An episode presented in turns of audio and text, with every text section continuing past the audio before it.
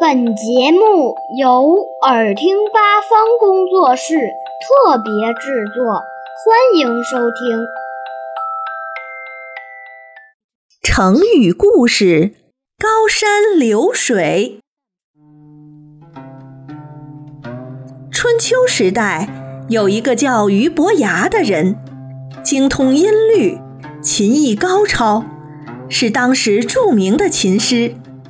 但是俞伯牙仍然对自己的琴艺不满意，经常背着琴四处游历，领略大自然的美景，并尝试着将看到的景色融到琴声里。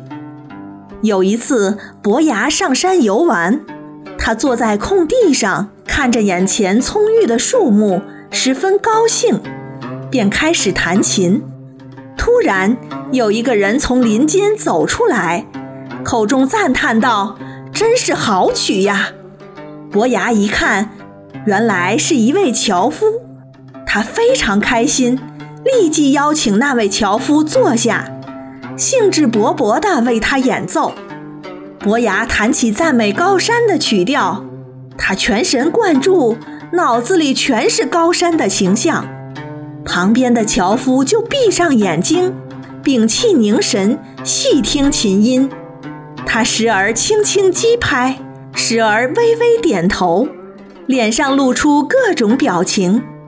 当伯牙弹完一个段落后，他立刻赞叹道：“真好，雄伟而庄重，就像看见了高耸入云的泰山一样。”伯牙没有答话，继续弹下去。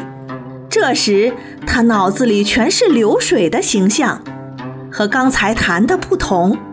这次的琴音一会儿高一会儿低，琴声停后，余音袅袅不绝。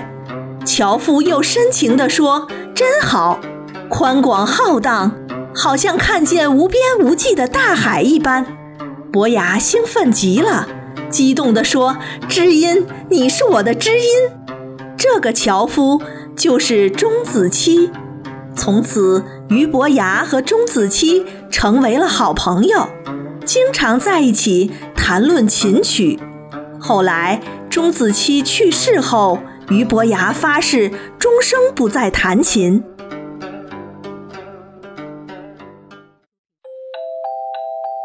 小朋友们想听更多有趣的故事。请关注微信公众号“耳听八方”，快来听听吧。